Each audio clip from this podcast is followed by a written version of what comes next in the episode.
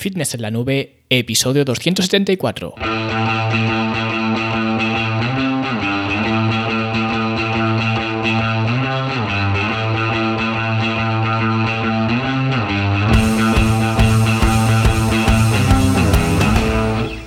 Bienvenidos a todos un viernes más aquí a vuestro podcast a Fitness en la Nube donde hablamos de fitness, de nutrición, de entrenamiento y donde cada viernes, cada semana os traigo las técnicas, consejos, estrategias, trucos y como lo queráis llamar para que construyáis un mejor físico y tengáis un estilo de vida más activo y más saludable. En este episodio voy a contar tres cosas, tres lecciones que creo que todo el mundo deberíamos sacar en claro después de haber sobrevivido a una pandemia o al menos estar en camino de hacerlo porque aún casi dos años después seguimos a rastras con ella y quiero compartir con vosotros, como digo, un par de reflexiones para tratar de aprender algo de estos tiempos oscuros que hemos vivido, así que vamos con ello. Y antes, como siempre, mención a la Academia de Fitness en la Nube, la academia para verte mejor, sentirte mejor y rendir mejor, donde encontraréis todas las herramientas para mejorar vuestro estilo de vida y hacerlo además para siempre. Y esta semana os he empezado a subir diferentes módulos que va a tener la academia, además de los cursos y talleres que ya hay, que ya estamos acostumbrados a, ellos, o al menos los alumnos están acostumbrados a ellos, pues os estoy haciendo una serie de módulos con diferentes clases cada uno de estos módulos, que la idea con estos módulos es que sea un contenido formativo, digamos, universal dentro de la academia. Es decir, que todo el mundo que entra a la academia pues realice estos módulos y los ponga en práctica, obviamente. Y esto lo hago porque cada vez me encuentro más con que al haber tanto material en la academia, que es algo muy muy bueno, pero al mismo tiempo eh, a veces los alumnos sobre todo los nuevos, ¿no?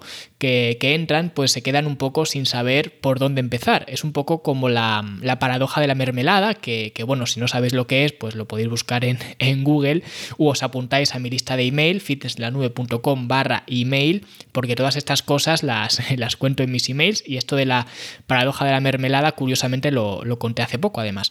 Pero el caso es que para que la gente tenga una mejor estructura de saber qué hacer, pues estoy añadiendo estos módulos que tienen diferentes clases y así ya no hay duda de por dónde empezar, porque antes cuando había, no sé, seis o siete cursos, era relativamente fácil saber por dónde empezar y escoger el curso que mejor te viniera, pero es que ya hay un montón, no sé ahora mismo cuánto, tendría que mirarlo, pero hay muchos cursos y talleres hay otro montón más, así que a veces la gente se pierde un poco al, al, empezar, o no es que se pierda, sino que no sabe por, por, dónde tirar, ¿no?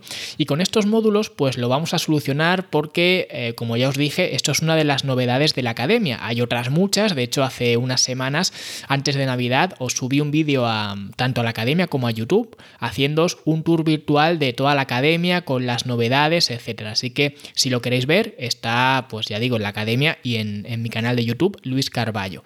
Pero bueno, como digo, ya os he subido el primer módulo y ya podéis ver las diferentes clases de este módulo y ponerlas en práctica.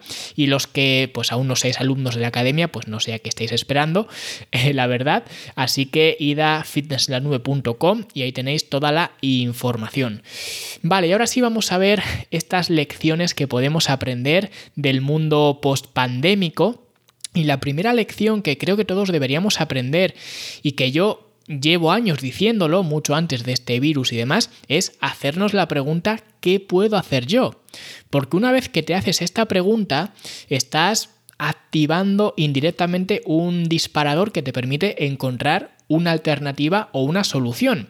Y yo esto lo digo muchas veces y a veces la gente me toma, no sé, por loco o por estúpido, pero yo soy de los que piensan que nuestra, que nuestra cabeza, que nuestra mente es como Google.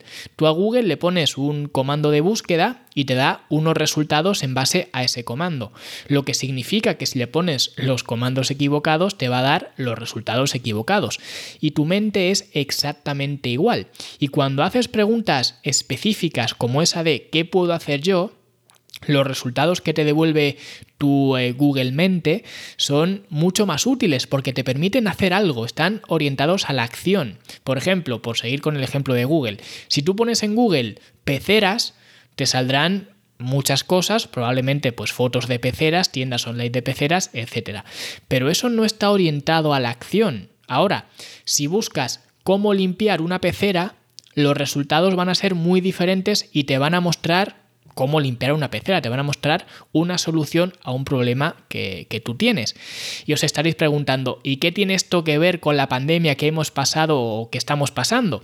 Pues tiene que ver mucho porque al principio de la pandemia había una gente que me decía que no había podido entrenar o que había perdido su forma física porque no podía entrenar porque su gimnasio estaba cerrado pero al mismo tiempo había otra gente a la que también le habían cerrado el gimnasio, otros clientes, que bueno, en realidad todos los clientes, porque todos los gimnasios cerraron, pero algunos de estos clientes eran los que no me decían que habían perdido la forma física, sino que me decían, oye Luis, ¿y qué puedo hacer yo?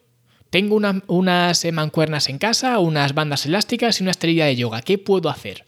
Y aunque parezca una estupidez, el que alguien ya te haga esta pregunta ya denota predisposición por su parte y curiosamente todos aquellos que me hacían esta pregunta siguieron manteniendo más o menos, obviamente, porque ya digo, el confinamiento pues fue más o menos duro para algunos, pero siguieron manteniendo su forma física durante todo el confinamiento porque tenían predisposición para seguir trabajando, para seguir mejorando y no buscaban excusas, sino que buscaban medios.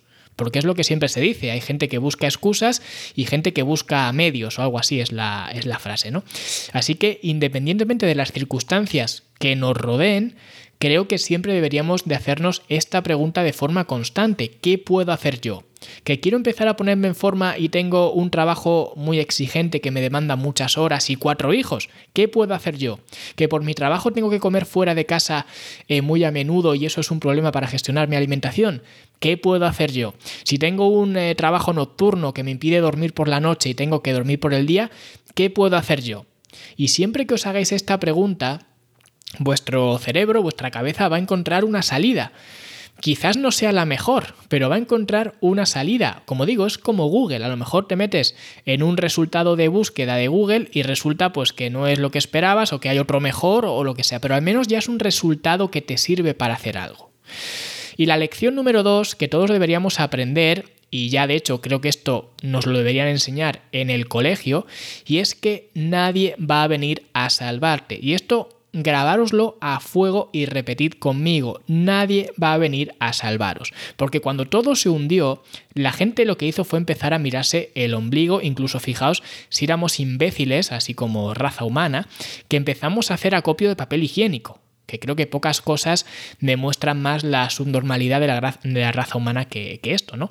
Y el caso es que durante esta pandemia mucha gente pensaba no sé, que los gobiernos nos iban a salvar y da igual desde qué país me estés escuchando porque todos los gobiernos han gestionado esto de manera pésima, aunque en España como siempre nos hemos coronado. A los que somos autónomos nos dejó tiritando y yo no me puedo quejar, pero nos defraudaron a todo el mundo, a mí no, porque yo no esperaba nada de este gobierno, pero es la prueba de que nadie va a venir a salvarte, y mucho menos el gobierno, sea de donde sea. Pero es que ni el gobierno, ni las farmacéuticas, ni los medios de comunicación, ni nadie. Y cuidar de tu cuerpo, de tu economía y de todo lo que tenga que ver contigo es responsabilidad tuya y de nadie más. Y esto la gente no lo quiere escuchar, la gente no lo quiere entender, la gente prefiere que vengan a salvarle y a sacarle las castañas del fuego, porque está muy bien por ejemplo, que nos vacunemos y a nivel científico es un avance la vacuna a nivel mundial el haber sacado pues esta vacuna en, en tiempo récord, aunque tampoco son vacunas exactamente, pero lo cierto es que ha ido bastante bien, porque aunque los contagios sigan en lo alto, la virulencia del virus, nunca mejor dicho, es mucho menor.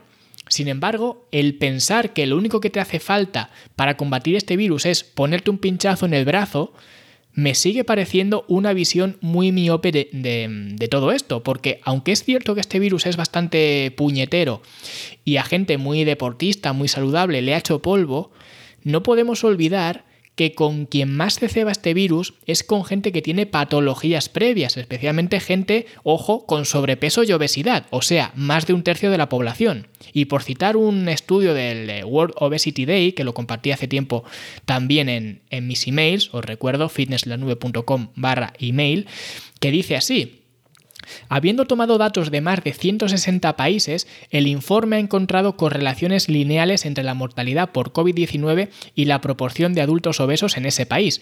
No hay un solo ejemplo de un país con menos del 40% de la población con sobrepeso que tenga una alta tasa de mortalidad, más de 10 por cada 100.000, según el informe. De manera similar, ningún país con una tasa superior a 100 por cada 100.000 tenía menos del 50% de su población con sobrepeso. Vietnam, por ejemplo, tuvo la tasa de mortalidad más baja por COVID-19 en el mundo, 0,04 por cada 100.000, y los segundos niveles más bajos de sobrepeso de la población con un 18,3%. El Reino Unido tiene la tercera tasa de mortalidad más alta a nivel mundial, 184 muertes por cada 100.000, y la cuarta tasa mayor de sobrepeso con un 63%. Estados Unidos tiene la siguiente tasa de mortalidad más alta con 152,49 muertes por cada 100.000 y tiene al 67,9% de la población con sobrepeso. Por eso digo que confiar tu salud a un gobierno o a una industria farmacéutica, aunque repito que la vacunación ha sido un éxito y eso no se puede negar, pero dejar la responsabilidad a terceros a mí al menos nunca me ha gustado. Yo siempre prefiero tener el control y cuando se trata de mi cuerpo, lo mismo. Por eso todo el mundo se ha ido a vacunar. Pero ¿cuánta gente ha decidido dejar de fumar? ¿O cuánta gente ha decidido perder peso por miedo al virus? Porque la gente se vacuna obviamente por miedo al virus. Pero ¿cuánta gente ha dejado de fumar o ha perdido peso por miedo al virus? ¿O cuánta gente ha decidido mejorar su estilo de vida para mejorar su sistema inmunológico? Prácticamente nadie todo el mundo sigue haciendo lo mismo que hacía antes de esta pandemia y todo el mundo va a pincharse en el brazo y según salen del centro de salud se encienden un cigarro o se van por la noche a, emborracharse. Por eso yo siempre digo que el fitness no va de hacerse fotos en el espejo, ni de que se te marquen los abdominales, ni de que la báscula diga un número que a ti te guste, ¿vale? Como mucha gente se piensa. El fitness va de estar preparado para todas estas cosas que la vida te va a lanzar a la cara, como por ejemplo una pandemia que nadie esperaba. Y yo no he estado entrenando y cuidando mi alimentación y mi estilo de vida todos estos años para enfrentarme a un virus como este. Entre otras cosas porque era impredecible y porque, como he dicho antes también, hay gente que también tiene un estilo de vida muy saludable y aún así el virus le ha pegado muy fuerte. Pero siempre digo lo mismo, es mejor estar preparado y que no te haga falta estarlo que no estar preparado y que te haga falta estarlo. O como dice la frase, es mejor ser un guerrero en medio de un jardín que un jardinero en medio de una guerra. Así que, ya lo sabéis, nadie va a venir a salvaros y cuidar de vuestras finanzas personales, de vuestro estilo de vida, de vuestra salud y de todo lo que gire a vuestro alrededor, es responsabilidad vuestra y de nadie más. Y cuanto antes lo aceptéis, antes podréis hacer algo para mejorar esos problemas que ahora estáis esperando que alguien venga a, solucionaros. Y la tercera lección creo que es bastante clara y bastante evidente, y es que esperar que las cosas siempre vayan bien simplemente es una utopía. Y creo que esto ha quedado demostrado, porque como he dicho antes, nadie se esperaba que pudiera pasar esta pandemia y aún así, pues ha pasado e incluso pues está pasando porque todavía seguimos con resquicios de todo esto. Y aunque tampoco hay que ser catastrofista ni mucho menos, pero yo pienso que habrá momentos donde las cosas nos vayan mejor y momentos donde nos vayan peor. Y creo que todos hemos vivido esto más allá de, de este virus. Por eso, angustiarse porque las cosas ahora nos vayan mal y pensar que siempre nos van a ir igual de mal es igual de absurdo que pensar que las cosas siempre nos van a ir igual de bien. Por eso me hace mucha gracia cuando la gente quiere encontrar el momento perfecto para hacer algo. En el contexto del fitness, pues el mejor momento para entrenar, o el mejor momento para cuidar la alimentación, o el mejor momento para mejorar eh, tu higiene del sueño, el mejor momento para estar más activo. Y esto es simplemente una utopía, porque ese momento que tanto buscas no existe. Por eso la gente que no entrena en invierno porque hace mucho frío es la misma gente que no entrena en verano porque hace mucho calor. Y el que hoy se pide comida de llevar al chino porque ha tenido un mal día en el trabajo es el mismo que se la pide mañana porque le han dado un ascenso en el trabajo. Y al final, estas cosas no dejan de ser excusas para justificar nuestro comportamiento y cuando el momento es malo pues hago esto porque me lo merezco y cuando el momento es bueno pues hago esto para celebrarlo y ya encontraré un momento mejor para hacer aquello que sé que necesito, que, necesito hacer. Por tanto, esta lección viene muy ligada con la primera que os he dicho y es preguntarme qué puedo hacer yo. Porque en los momentos buenos, pues bueno, todo es muy bonito, pero si nos damos cuenta de que estos momentos no van a ser para siempre, es cuando más valor tiene esta pregunta, porque es en los momentos malos donde más tenemos que hacernos esta pregunta para intentar salir de ahí lo, mejor que podamos. Así que las tres lecciones de este mundo post-pandémico que quería compartir con vosotros son estas tres. Número uno, siempre haceros la pregunta de ¿qué puedo hacer yo? Número dos, nadie va a venir a salvarte. Y número tres, esperar que las cosas siempre vayan bien es simplemente absurdo. Y nada, espero que os hayan gustado. Si queréis compartir alguna otra cosa que os haya hecho reflexionar después de, todo esto que hemos vivido, pues sentiros libres de usar la caja de comentarios. Si no estáis de acuerdo en algo, también usad la caja de comentarios. Y en definitiva, espero que, que estas lecciones os sean de utilidad. Y aunque esta pandemia parece que poco a poco ah, la vamos superando, espero que os ayuden para prepararos, eh, no sé, para la siguiente pandemia, porque si ha habido una, pues quién dice que no puede haber otra. Y de momento, con pandemia o sin ella, pues yo me despido aquí, no sin antes agradeceros todo vuestro apoyo y cariño, como siempre, gracias por vuestras valoraciones de 5 estrellas en Apple Podcast, por vuestros comentarios y me gusta en, en iBox, por seguirme en Spotify y me he enterado además hace poco, que no sé si es verdad o no, no lo he comprobado, pero creo que ahora se pueden puntuar los podcasts también en Spotify. Así que si eso es así, pues puntuad muy fuerte este podcast. No sé si será en estrellitas o cómo será, pero da igual, puntuadlo bien alto, sea como sea, y nosotros, como siempre, nos escuchamos la semana que viene. Hasta luego.